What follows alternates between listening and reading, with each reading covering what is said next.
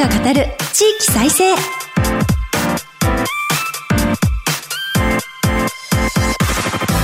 こんにちは。日本経済新聞の支局記者が語る地域再生。MC を務めさせていただきます。古き良き時代から来ました。真面目なアイドル真面目にアイドル。ユッフィーこと寺島由布です。ラジオ日経ではこの秋から地域再生をテーマにした番組をスタートいたします。その記念すべき1回目です。今日本経済新聞は電子版において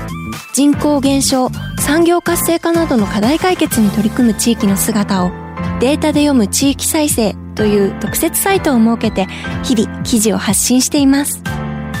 この番組では日本経済新聞の52支局のネットワークを生かし毎回一つの地域にフォーカス。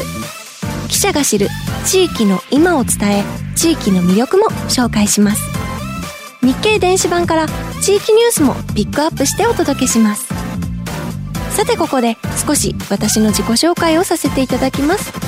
私寺島由布は2013年からソロアイドルとして活動しております。早稲田大学在学中の2014年に「ユーフライト」という曲でソロデビューをしました。これまでシングル14枚アルバム3枚をリリースしています。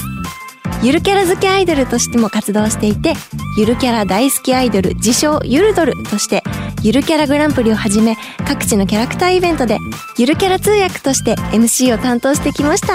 ゆるキャラのみんなは言葉を喋らない子が多いので、彼らのジェスチャーからいろんな気持ちを読み取って、私が人間の言葉にして MC を務めております。そんな私、寺島 F、今年の12月14日には、15枚目のシングル「恋の後味」をリリース予定ですアイドルとしてもそしてゆるキャラ好きとしても活動しておりますのでぜひよろしくお願いいたします。さて今日この番組では徳島県に注目します。この後日経の徳島支局長が登場します。徳島のゴミ問題に迫ります。また全国各地の地域ニュースを挟んで後半は支局長が知る徳島の変わった乗り物の魅力もお届けしますよ。番組のご感想はハッシュタグ、地域再生ラジオでぜひつぶやいてください。どうぞお楽しみに。支局記者が語る地域再生。この番組は日本経済新聞社の提供でお送りします。クローズアップ徳島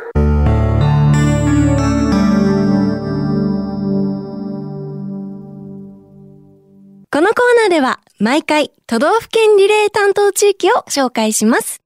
早速ですが、初回は徳島県を取り上げます。ここからはマイクロソフト Teams を利用してお送りいたします。日本経済新聞徳島支局長、菅野博也さんにつながってます。菅野さん、ユッフィーこと寺島由布です。よろしくお願いいたします。はい、ユッフィーさん、よろしくお願いいたします。今いらっしゃるそちらは徳島の支局ですか？はい、そうです。今日は徳島からリポートします。ところで、ユフィさんは徳島県に来られたことありますか？あります。番組のロケで、イヤの方に行きまして、大ボケ小ボケのあたりを歩かせていただいて、はい、秘境を案内する秘境竜くんっていうゆるキャラにお会いしました。吊り橋も渡りました。かなり迫力のある橋を渡っていいところでした。はい、それでは、まずは菅野さん、徳島県の簡単な紹介からお願いできますか？はい。まず、四国の徳島県と聞いて、皆さんは何を思い浮かべるでしょう？代表的な夏の阿波踊り、豪快な鳴門の渦潮あたりでしょうか？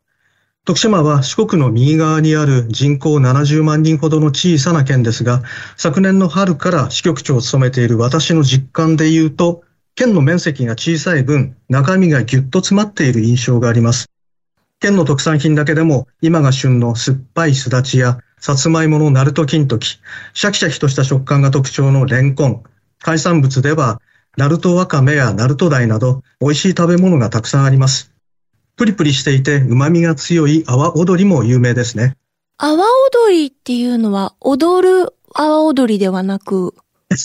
いえ、そうではなくて、はい、おっぽの尾に鶏の鳥と書いて、阿波踊りと読みます。徳島県が誇る鶏肉のブランドで、焼き鳥にでも、唐揚げでも、鍋物でも地元では欠かせない食材の一つなんです。いい名前ですね。ありがとうございます。徳島は一年を通じて気候が温暖で過ごしやすい場所です。高速道路を使えば兵庫県の神戸市まで車で1時間半ほどで行くことができます。その分、関西との距離感は近くて、ビジネスや文化、暮らしの面でも関西との関わりが色濃い地域と言えそうです。ありがとうございます。そして今回のテーマは、徳島県の上勝町が取り組んでいるゴミゼロの話題ですね。はい。上下の上に勝ち負けの勝ちと書く上勝町は、県の中心である徳島市から車で1時間ほど離れた人口1500人足らずの小さな集落です。標高は700メートル前後で、町の面積の9割を山林が占めています。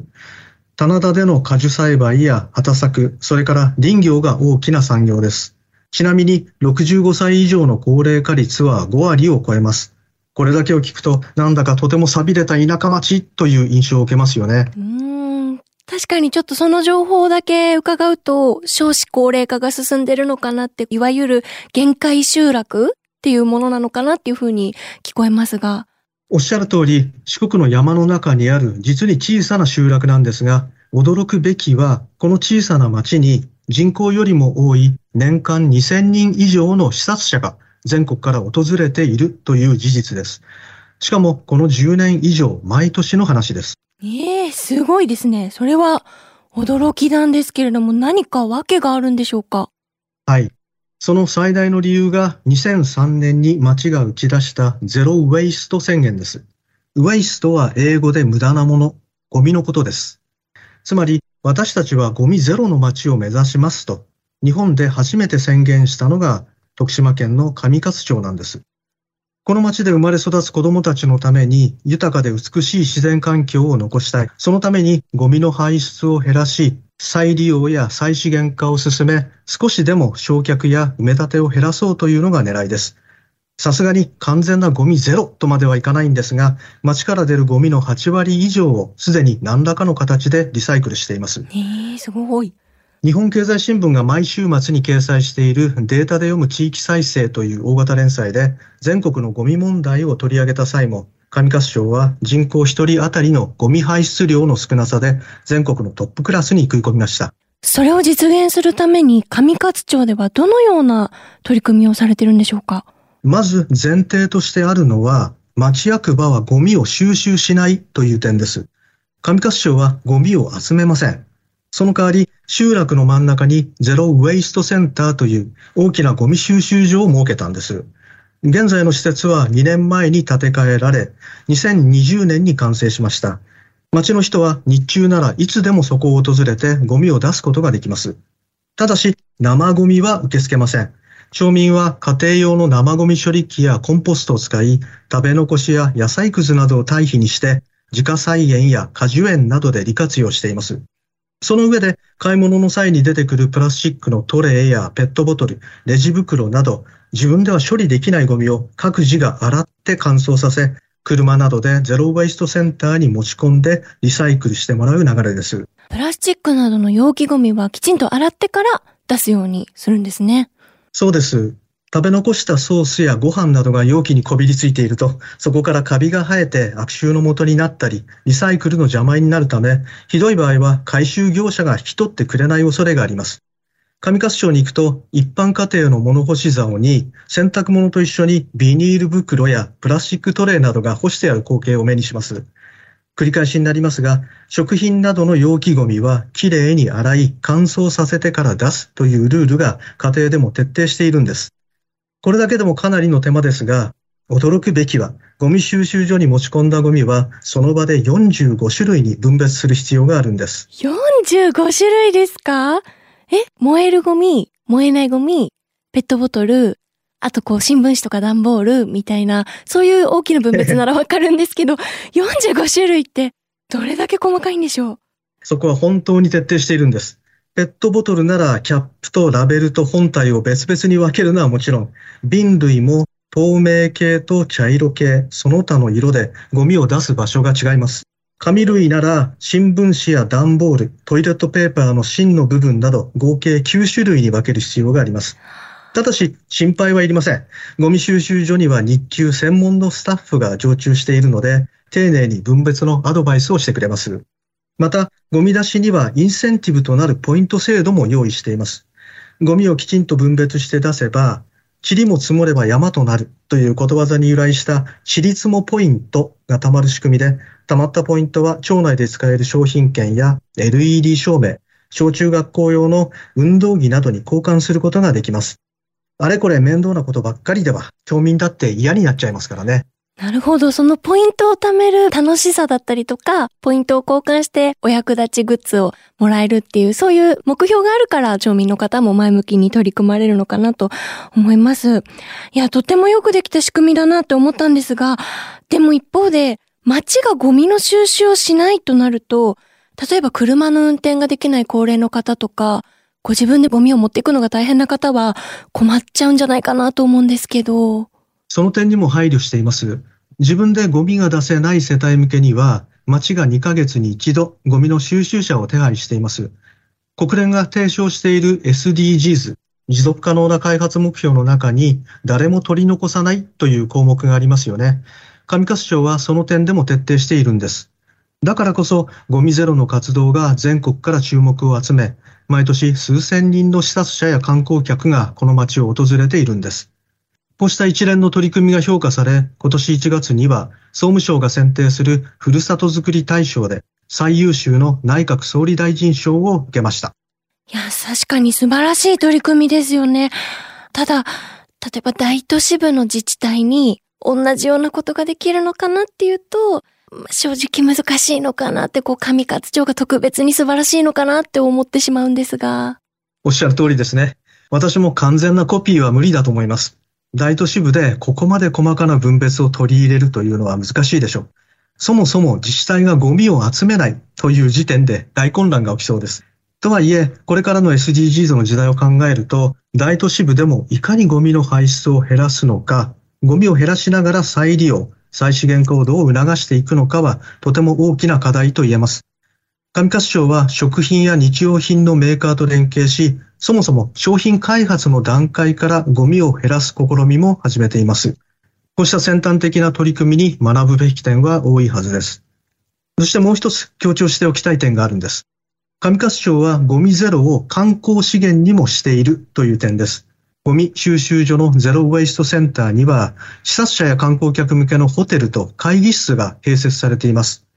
周辺には土産物店やカフェ、クラフトビールの店などもあって、まあそれだけで十分とは言えませんが、地域にお金が落ちる仕組みを用意しているんです。このあたりは新しい街づくりの形として全国の自治体にも参考になるはずです。ここまで徳島県上勝町のゴミゼロ活動について伺ってきました。さて、上勝町といえば、実はもう一つ、葉っぱビジネスでも有名な町ですよね。おっしゃる通りです。実はゴミゼロよりも前に上勝町が全国に名前を知られるようになったのは葉っぱビジネスの成功でした。1980年代から集落にある様々な木々の葉を刺身の妻などの妻物向けに料亭などの高級飲食店に出荷してきたんです。蘭天や青もみじ、葉わさびなど種類は様々。地元のおばあさんたちが葉っぱ集めで活躍する姿はテレビなどで繰り返し紹介されました。上勝町の知名度アップに貢献したというわけです。ここ1、2年は新型コロナウイルスの影響で飲食店が休業や時短営業などに追い込まれ、葉っぱビジネスも苦戦を強いられました。ですが、最近になってコロナ禍がやや落ち着きを見せ始めたこともあり、料亭などの飲食店からの注文は回復傾向にあるようです。徳島県の上勝町は人口1500人足らずの過疎の町です。そんな小さい町がゴミゼロと葉っぱビジネスという2つの戦略をベースに全国から注目を集めています。他の自治体も大いに奮い立ってほしいものです。小さいけれど地域再生の先頭を走っている徳島県上勝町の話題でした。日本経済新聞徳島支局長菅野博也さんに伺いました。ありがとうございます。ありがとうございました。菅野さんには後ほどまたご登場いただきます。日本経済新聞の支局記者が語る地域再生。このコーナーでは日経電子版と紙面の地域欄に最近掲載された記事から番組が注目した日本列島各地の話題をピックアップして紹介します。最初のニュースです。札幌での G7 気候大臣会合、2023年4月開催を発表。2023年に札幌市で開く G7 主要7カ国気候、エネルギー、環境担当閣僚会合の日程が4月15、16日に決まりました。西村明宏環境大臣と西村康稔経済産業大臣が21日の閣議後の記者会見でそれぞれ発表しました。気候変動やエネルギー、生物多様性、資源循環といった環境保全の取り組みを議論します。西村環境大臣は、札幌市は環境問題に先進的に取り組んでいる。世界全体の脱炭素化に向けた議論を牽引するとともに、循環経済、生物多様性などの課題についても議論を深めたいと述べました。次のニュースです。働く世帯の借金、多い年は？持ち家志向の高さを移す。会社員や公務員が世帯主の一般家庭はどれくらいの借金を抱えているでしょうか家計調査によりますと、世帯主が勤めに出ている2人以上、世帯の2021年の負債額は全国平均で856万円でした。住宅、土地のための負債が9割を占め、749万円の平均年収に対して1.14倍に及びます。年収費を県庁所在地別に見ると、平均を上回ったのは29都市で、最高は埼玉市の1.51倍でした。最後のニュースです。那覇市長に知念悟氏初当選、知事支援の元県議に競り勝つ。任期満了に伴う那覇市長選は23日投開票され、自民と公明党が推薦する無所属新人の前副市長、知念悟氏が、沖縄県の玉城デニー知事の支援する無所属新人の元県議、小長竹春氏を破り、初当選しました。米軍基地問題で岸田政権と対峙する玉城氏にとっては、大きな打撃となり、求心力が低下し、今後の政府との交渉に影響を与える可能性もあります。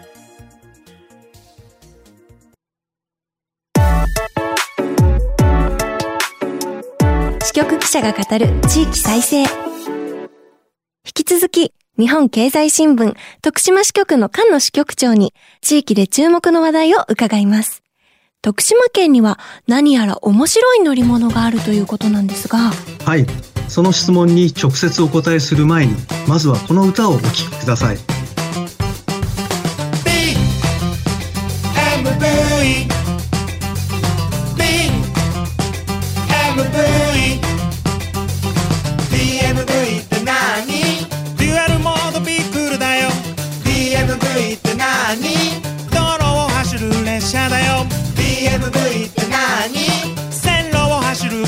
だよ。DMV って何？世界初の乗り物だよ。淡海南文化村。淡海南海部。宍喰観の浦東洋町海の駅。宍喰温泉水族館ジオパーク室戸岬。海の駅トロムドルフィンセンター。君をのすごい楽しげないい曲ですねこれは何の曲なんでしょうか今お聴きいただいたのは DMV の歌「世界初に乗ろうよ」という曲でしたこれから皆さんにご紹介するのはこの DMV という新しい乗り物です鉄道のファンの方でしたらすでにご存知かもしれません DMV ですか？すみません。ちょっと私はまだ存じ上げないのですが、何の略称なんでしょうか ?DMV は英語でデュアルモードビークルを意味します。二つのモード、二つの状態が選べる乗り物という意味で、鉄道の軌道上を走ることができるマイクロバスのことなんです。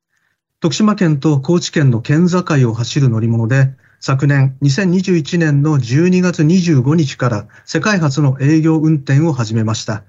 運行しているのは徳島県などが出資する第三セクターの朝海岸鉄道です。うん、これが世界初の乗り物なんですね。ええ。鉄道も走れるバス、道路も走れる列車という発想自体は昔から世界各地にあったようなんですが、実現にこぎつけたのは初めてです。もともと JR 北海道が十数年前に基本設計を開発して実用化に向けた実験にも取り組んでいました。ところが本体の資金難から事業化を諦めた経緯があります。もともとその技術を評価していた徳島県の飯泉家門知事が JR 北海道からノウハウを引き継ぐ形で徳島県に導入しました。その泉知事によると DMV には3つの役割があると言います。一つは地域の足であり、もう一つは観光の目玉、そして三つ目は大規模災害時の輸送役だと。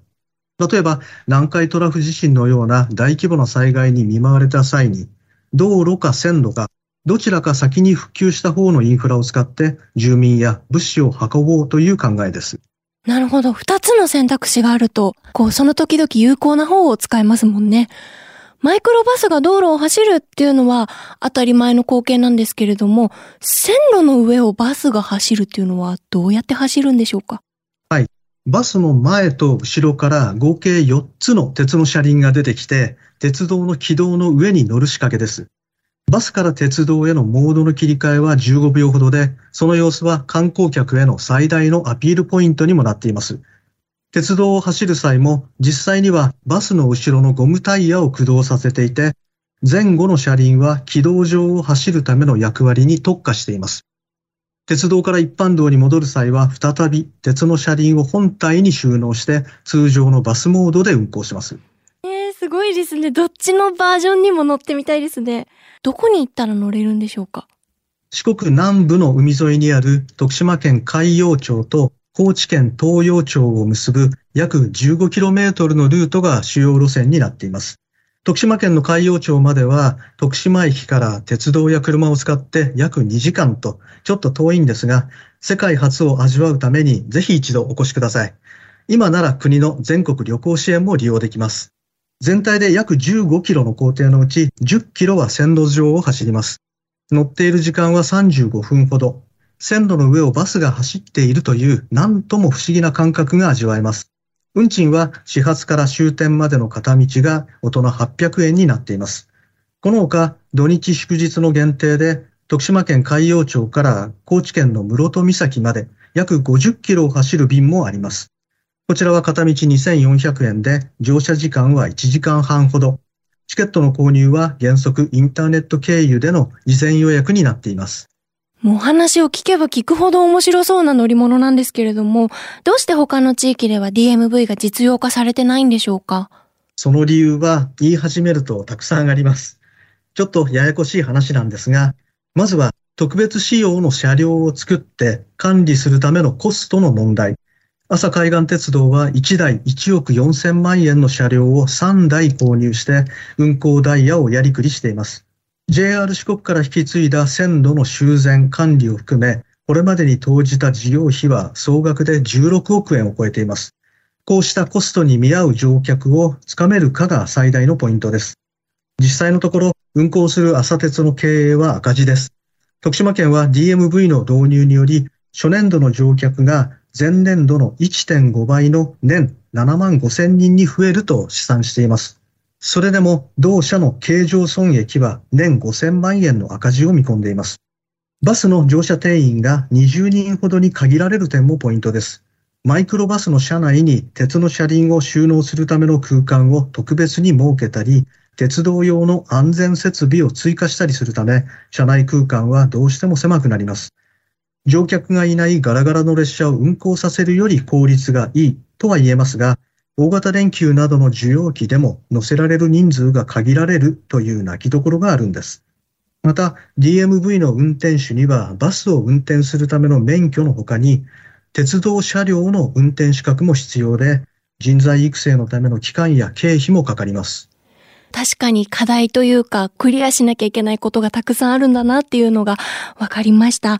でもこう DMV をきっかけに地域の観光客が増えれば、経済への波及効果も期待できるんじゃないかなと思います。確かにその点は重要です。徳島県は DMV の導入により、観光や飲食、物販などで年間2億円以上の経済効果が見込めるとしています。DMV の評価に際しては、運行会社の経営状態だけでなく、住民の足としての役割や地域への経済効果、災害時の活用効果などを総合的に判断する必要がありそうです。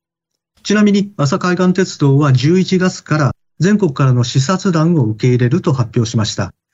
DMV の概要や地域活性化への取り組み、実際の乗車体験などを2時間ほどのパッケージにまとめ、多くの自治体に現地を訪れてもらう作戦です。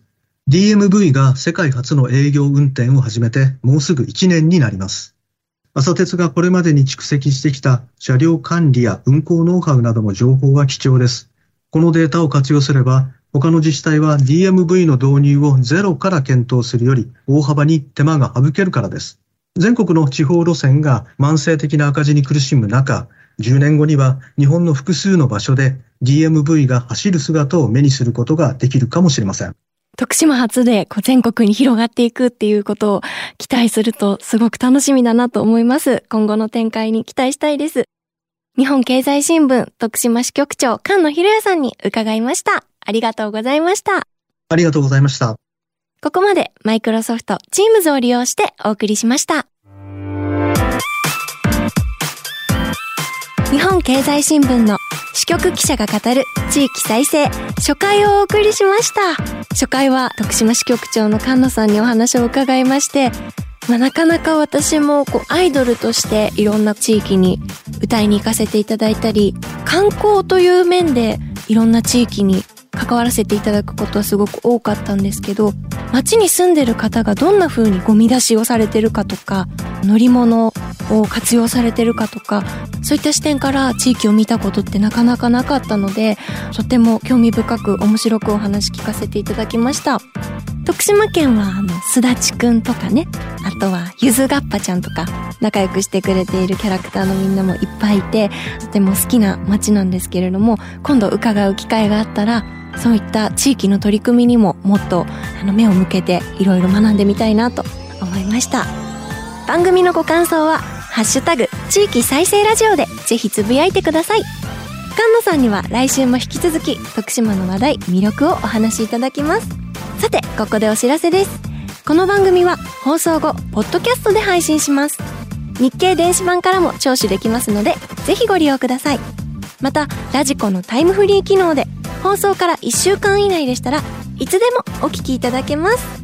それではそろそろお別れです。来週もどうぞお楽しみに。ここまでのお相手はユッフィーこと寺島由布でした。